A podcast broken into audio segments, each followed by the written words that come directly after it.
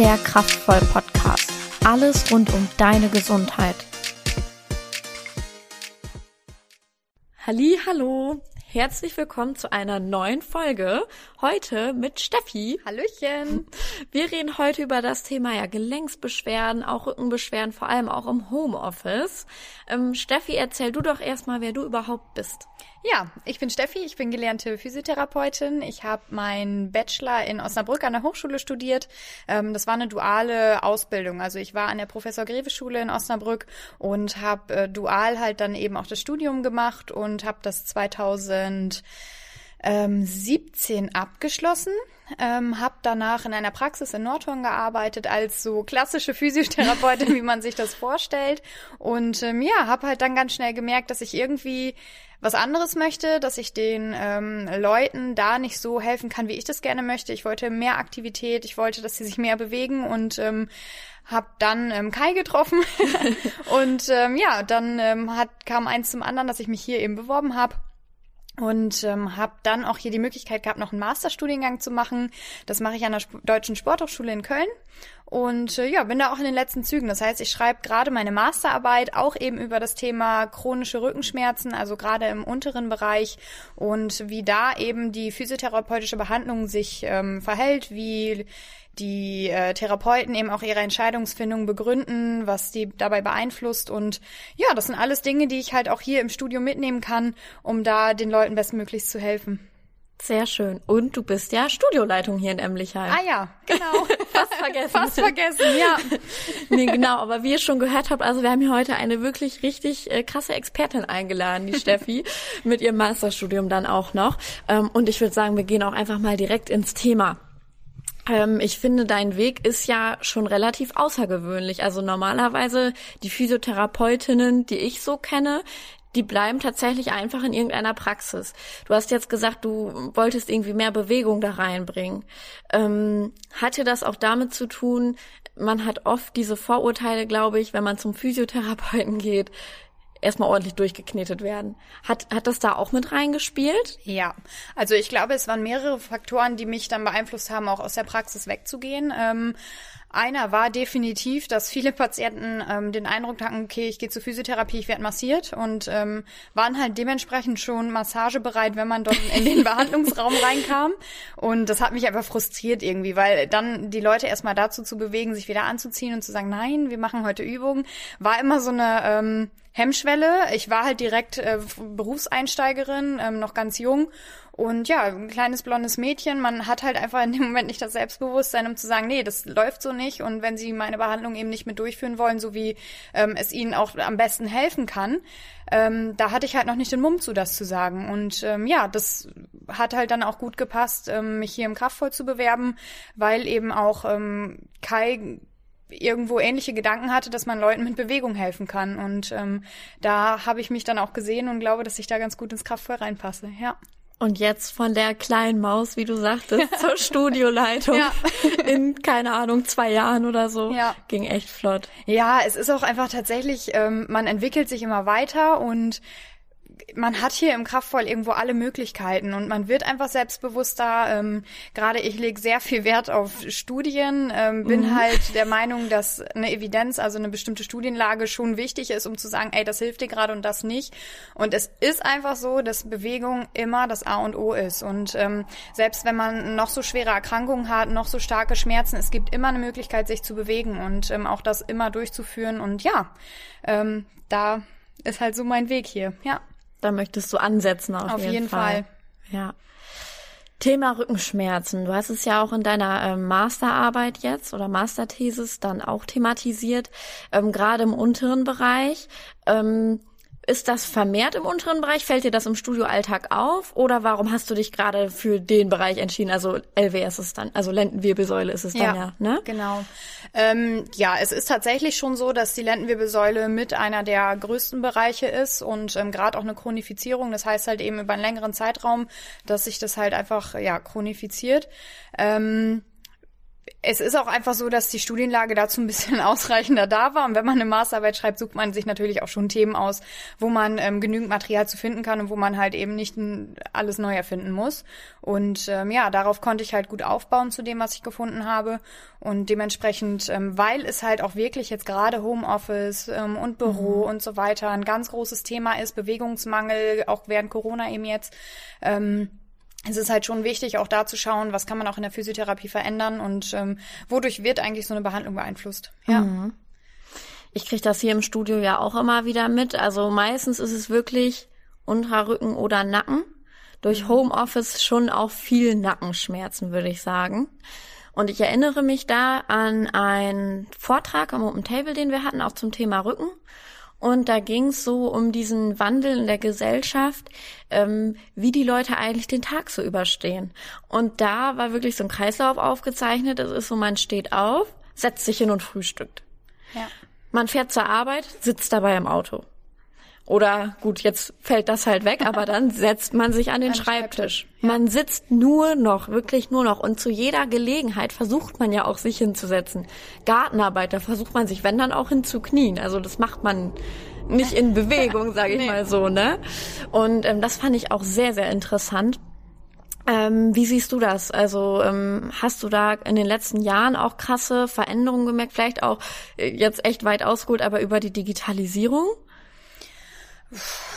Also ich muss halt sagen, dadurch, dass ich ja nicht mehr in der richtigen Praxis bin und diese klassischen Patienten habe, ähm, habe ich damit gar nicht so viel Kontakt. Aber ähm, es ist schon so, dass halt alles passiver wird ähm, und ich glaube, man merkt das auch selber und auch wenn man sich mit Freunden und so weiter unterhält, ähm, dass man sich nicht mehr so viel bewegt. Also gerade so ein einfach mal spazieren gehen oder ähm, ja auch zusammen irgendwie aktiv zu sein, das ist nicht mehr so im Alltag, wie es früher war. Also ich denke dann immer gern an meine Oma. Wir hatten oder meine Eltern haben auch noch Landwirtschaft und ähm, ja, meine Oma war immer in Bewegung. Also die kannte das nicht, so einen Bürojob durchzuführen mhm. und ähm, früher hatte sie auch ein eigenes Gemüsebeet und so weiter. Und das sind Dinge, das das wird halt immer weniger. Also man sieht ja auch in den Supermärkten, dass das Angebot von Fertiggerichten, von fertig geschälten Kartoffeln oder was weiß ich, das wird ja immer größer. Ja, und ähm, von diesem eigenständigen Aktiven kommt man immer weiter weg. Und ich glaube, ähm, ja, auch in, im Jugendalter jetzt die ganze Digitalisierung, was du angesprochen hast. Ich war mit Alisa letzten November auf einer Fortbildung,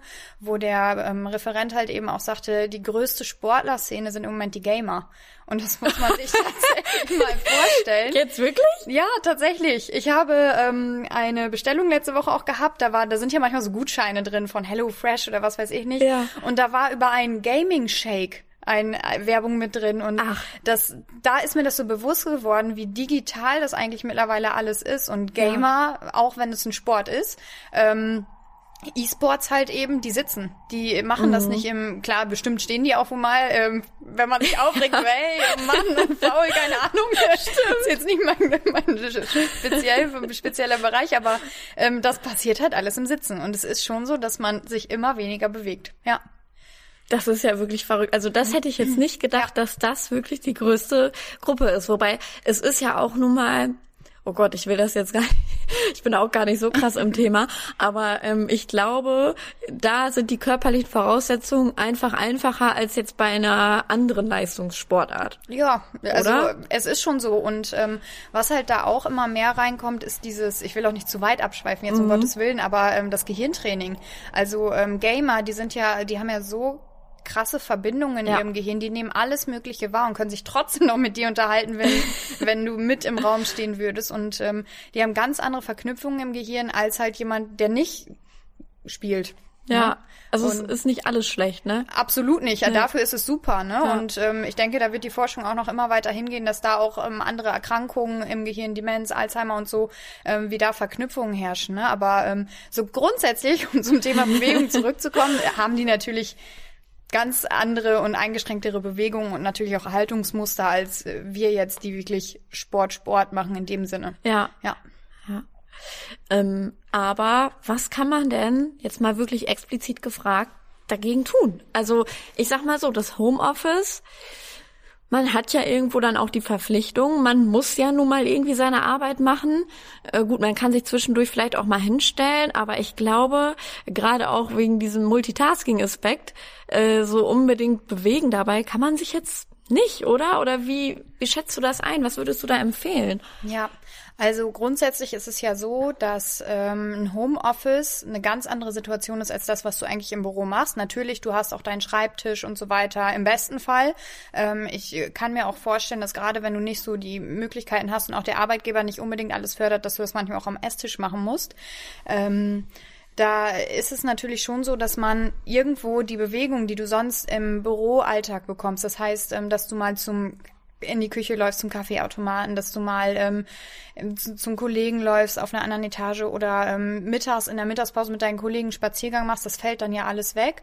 Und dass man sich solche Dinge einfach vornimmt. Also, ähm, dass man auch im, im Homeoffice, also wir kennen es ja auch, wir haben auch Homeoffice viel gemacht und mhm. man ist halt irgendwann in so einem Tunnel. Man arbeitet, arbeitet, arbeitet und ähm, wirklich mal zu sagen, so, jetzt ist mal eine halbe Stunde Pause, ähm, dass man dann rausgeht. Das Wetter soll jetzt toi toi toi auch besser werden. Hoffentlich. Dass man ähm, sich bewegt, dass man eine Runde um Block geht. Es muss ja jetzt nicht unbedingt auch eine volle halbe Stunde laufen sein, aber dass man ähm, ja einfach sich weiter bewegt und nicht immer in dieser eingefärchten Haltung bleibt. Mhm. Ein zweiter ganz, ganz wichtiger Punkt, ich habe das gerade schon angesprochen, dass halt die Bedingungen zu Hause auch irgendwo andere sind, ähm, mit einem Esstisch zum Beispiel, ähm, dass man schaut, wie kann ich das ergonomisch machen? Also was ist eigentlich die richtige Höhe für mich?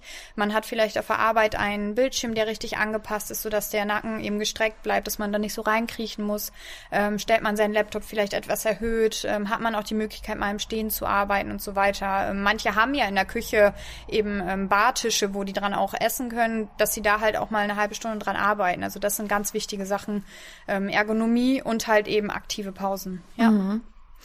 Wobei man dazu ja auch sagen muss, dieses Ergonomie-Thema, das ist nicht so einfach. Also ich glaube, als normale Privatperson weiß man vielleicht oftmals auch nicht, wie sitze ich denn richtig. Das nee. klingt so banal, weil man denkt, ja, sitzen ist halt sitzen. Ja. Aber da muss man ja wirklich auf einige Dinge achten. Also du hattest gerade schon vor allem eher die Nackenposition auch angesprochen. Ähm, Steffi hatte auch eine ganz lustige Bewegung dazu gemacht. Das konntet ihr jetzt nicht sehen. Ähm, aber sie hat wirklich einmal so diesen, den, das Kinn so nach vorne geschoben. Und das passiert mir selber auch sehr oft, muss ich sagen. Also da muss ich mich selber auch immer wieder dran erinnern, okay, ich setz mich jetzt aufrecht hin, Schultern runter, Brust irgendwie so ein bisschen ja. raus, trotzdem noch entspannt und dann nicht den Nacken zu sehr nach vorne schieben. Aber ähm, hast du vielleicht äh, kleine Tipps, woran man das so ein bisschen erkennen oder festmachen kann, äh, ob die Sitzposition in Ordnung ist oder ob ich da noch was feilen könnte? Ja, das ist tatsächlich immer schwierig. Also ähm, ich habe halt keine Ergonomieausbildung oder so. Da gibt's wirklich Ergonomieberater für, die auch ah. in größeren Firmen halt eben ähm, sich integrieren und das Ganze da beraten. Ähm, grundsätzlich ist halt immer wichtig zu schauen, wo ist gerade meine Bildschirmhöhe. Also muss ich da wirklich reinkriechen, wenn man gerade irgendwie nur mit einem Tablet oder so arbeitet, ist es ja definitiv ersichtlich nicht auf Augenhöhe, ja. ähm, dass man schaut, das auf Augenhöhe hinzukriegen. Ähm, dann ist natürlich immer die Frage, wo sind die Arme? Wenn ich den Laptop auf Augenhöhe stelle, sind die Arme natürlich auch wieder hoch und der Nacken verkürzt sich. Ähm, ich würde grundsätzlich immer dazu raten, wenn dieses Thema Homeoffice ein längerer Zeitraum jetzt noch ist, dass man sich eine Ergonomieberatung nimmt, dass man auch wirklich mit dem Arbeitgeber drüber spricht, ähm, welche Möglichkeiten habe ich, das auch zu Hause einzurichten, wenn man da halt noch nicht drüber gesprochen hat. Ja. Mhm. Ja, daran merkt man auch schon, dass es allein diesen Beruf auch gibt, Ergonomieberater, ja. Beraterin, dass das wirklich sehr komplex ist, das Thema. Absolut. Ne? Ja.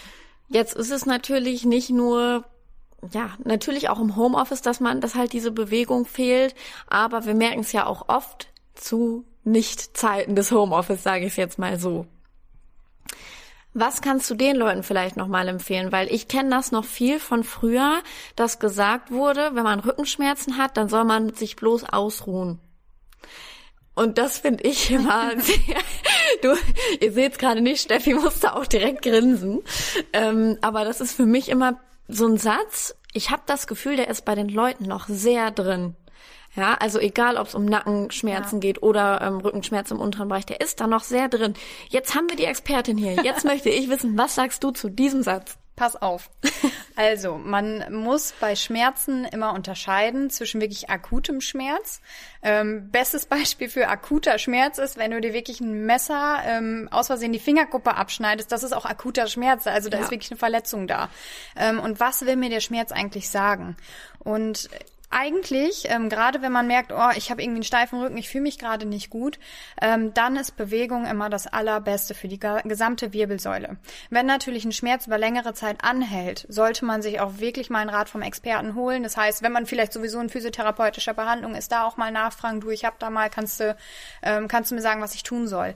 Ähm, wenn man sagt, es ist ein Schmerz, den man gut aushalten kann, bewegen, bewegen, bewegen. Und wenn es so akuter Schmerz ist, dann wird man das merken und der Körper gibt einem die Zeichen, die man braucht, wenn man weiß, okay, das ist zu viel.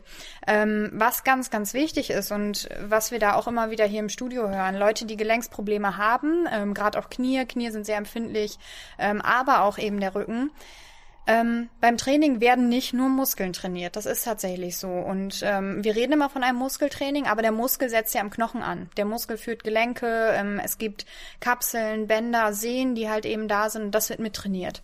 Und ähm, wenn man sowieso empfindlich in einem Bereich ist, dann muss man sich das so vorstellen, dass dieser, dieser empfindliche Bereich einfach im Gehirn viel, viel präsenter ist als das, was einem nicht wehtut. Und mh, mm, man muss auch einfach dem Körper die Zeit geben, das Training zu verarbeiten. Und es kann dann auch mal so sein oder auch nach einer intensiveren Bewegung zu Hause, dass man merkt, okay, es ist jetzt gerade schlimmer und es ist intensiver, ich merke den Bereich mehr, ähm, aber dass man das auch abwartet, dass man sagt, okay, ich warte einen Tag, ich gönne mir jetzt auch wieder die Ruhe natürlich, ich schone die Gelenke, die mir schmerzen.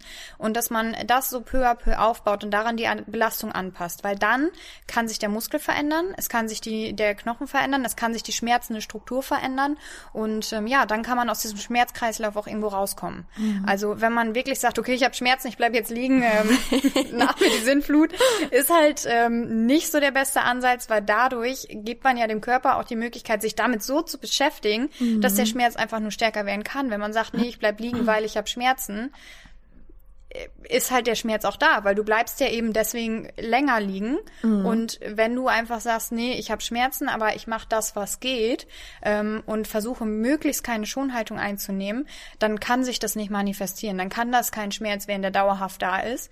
Ähm, und wenn er dann mal wieder da ist oder stärker wird, dann weiß man, es war zu viel und man geht einen Schritt zurück. Mhm. Oder spricht es halt eben wirklich beim Experten, beim Arzt, beim Physio, wo auch immer an. Ja. Finde ich sehr interessant. Äh, wird oft ja, was heißt nicht wirklich mit einbezogen, aber auch gerade dieses, ähm, was du sagtest, dass der Körper ja für diese Stelle auch sehr sensibilisiert ist. Absolut. Also, ne, da denkt man vielleicht gar nicht so dran, aber ist ja total logisch, wenn ja. man es so hört. Ja. Ne? Es ist auch einfach, ähm, wenn man das Gehirn so ein bisschen verstehen möchte, also es gibt bestimmte Bereiche im Gehirn und ähm, zum Beispiel sind so gerade Fingerkuppen, das ist was ganz Sensibles, womit du Dinge anfasst, aber versuch mal mit deinem Knie Dinge anzufassen. Also, das, das ist halt, ja genau, also das äh, ist halt etwas, das ist gar nicht so präsent auf dem Gehirn, wie zum Beispiel deine Fingerkuppe, jetzt gerade Sensibilität, auch Motorik, ne, also ähm, so Feinmotorik und so weiter, wenn man einen Gips hatte ähm, und der Arm ist die ganze Zeit in 90 Grad Grad wirklich eingegipst und du möchtest ihn erstmal wieder strecken. Das muss dein Gehirn erstmal wieder realisieren und den Platz dafür im Gehirn freimachen, dass diese Streckung auch aktiv wirklich gemacht werden kann. Und ähm, ja, so funktioniert eigentlich das Gehirn. Also, dass es wie so eine Speicherplatte ist, wo bestimmte Bewegungen, Sensibilitäten ähm, und so weiter auch irgendwo abgerufen werden müssen. Mhm. Finde ich eigentlich schon ähm, theoretisch ein mega gutes Schlusswort, diese Sachen. Sehr und, deep, ne? Genau, ja, wirklich, wirklich. Aber wirklich auch Sachen, die, ähm, an die man nicht oft denkt und die einem, glaube ich, auch nicht oft gesagt werden. Ja. Weil man die auch selber teilweise nicht wissen kann. Jetzt möchte ich noch einen ganz kleinen Exkurs machen in das Thema Bandscheibenvorfall. Mhm. Bandscheibenvorfälle sind oder kommen sehr oft vor, gefühlt in Deutschland auch generell ähm, sind fast schon wie so eine Volkskrankheit gefühlt geworden. Ähm, jetzt hatte ich letztens noch mit jemandem gesprochen und diese Person hatte eben auch einen Bandscheibenvorfall und hatte dann überlegt, wie das jetzt hier mit dem Training weitergeht. Wenn ich jetzt aber das gehört habe, was du gerade so gesagt hast, dann heißt das ja, das Training ist ja nicht ausgeschlossen. Wie siehst du das bei einem Bandscheibenvorfall? Wie schlimm siehst du das wirklich noch? Ja, also ein Bandscheibenvorfall, auch da müssen wir zwischen akut eben sprechen und einem veralteten Bandscheibenvorfall. Und ähm, akute Bandscheibenvorfälle, wo wirklich äh, im schlimmsten Fall Lähmungserscheinungen sind, ähm, Taubheitsgefühl im Bein, Kribbeln, Schmerzen, ähm, das ist natürlich was, wo ich nicht sage, auf jetzt, ab an den Rückenstrecker, an die Beinpresse, was auch immer, du musst trainieren. Nee, da ist wirklich die Schmerztherapie das A und O. Das ist auch dann nicht unser Fachbereich, das ähm, ist der Fachbereich der Orthopäden. Ähm, aber gerade wenn man sagt, ich ich hatte mal einen Bandscheibenvorfall, ich merke den auch nicht mehr, ich muss meinen Rücken kräftigen, dann ist Training das A und O.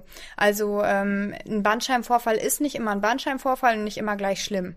Ähm, es gibt ganz interessante Studien dazu, wo eben diese bildgebenden Maßnahmen gemacht wurden und da haben die eine bestimmte Anzahl an Menschen durchs MRT geschickt und haben festgestellt, dass ähm, viele Leute einen Bandscheibenvorfall hatten und davon gar nichts wussten. Die hatten keine Ach. Schmerzen. Und ähm, genauso gibt's das umgekehrt. Die sagen, boah, ich habe solche Rückenschmerzen, es tut mir einfach so weh und ähm, die haben keinen Bandscheibenvorfall, wo man vielleicht sagen könnte, aufgrund der Symptomatik könnte es einer sein. Mhm. Und ähm, dementsprechend ist es schon wichtig, dass man auf seinen Schmerz hört irgendwo und gerade wenn die Verdachtsdiagnose besteht, dass man das äh, abklären lässt. Ähm, aber gerade veraltete Bandscheibenvorfälle, wenn man sich gut fühlt, trainieren, auf die Symptome hören, ähm, auch im Nackenbereich natürlich, da ist es auch besonders wichtig, ähm, dass man schaut, was machen die Arme, fängt vielleicht irgendwas an zu kribbeln und da kann man langsam darauf aufbauen. Das ist mhm. Ganz, ganz wichtig und auch ein akuter Bandscheibenvorfall wird irgendwann ein veralteter und auch dann soll man sich eben langfristig bewegen. Eventuell eine Reha machen. Manchmal muss es auch operiert werden, das ist einfach mhm. so ähm, und ähm, ist auch manchmal sehr wichtig und notwendig. Und ähm, auch dann geht danach irgendwann das Training los. Eben auch ja. in der Reha schon und langfristig dann im besten Fall bei uns. Mhm. Ja. Ja, wir hatten das auch schon wirklich oft, wenn ich Absolut. jetzt zurückdenke, ähm, dass dann Mitglieder aus der Reha kamen und zum Beispiel unsere Geräte schon kannten. Ja. Ne, weil die gesagt haben, in der Reha haben wir das auch gemacht oder ja. so in der Art, ne?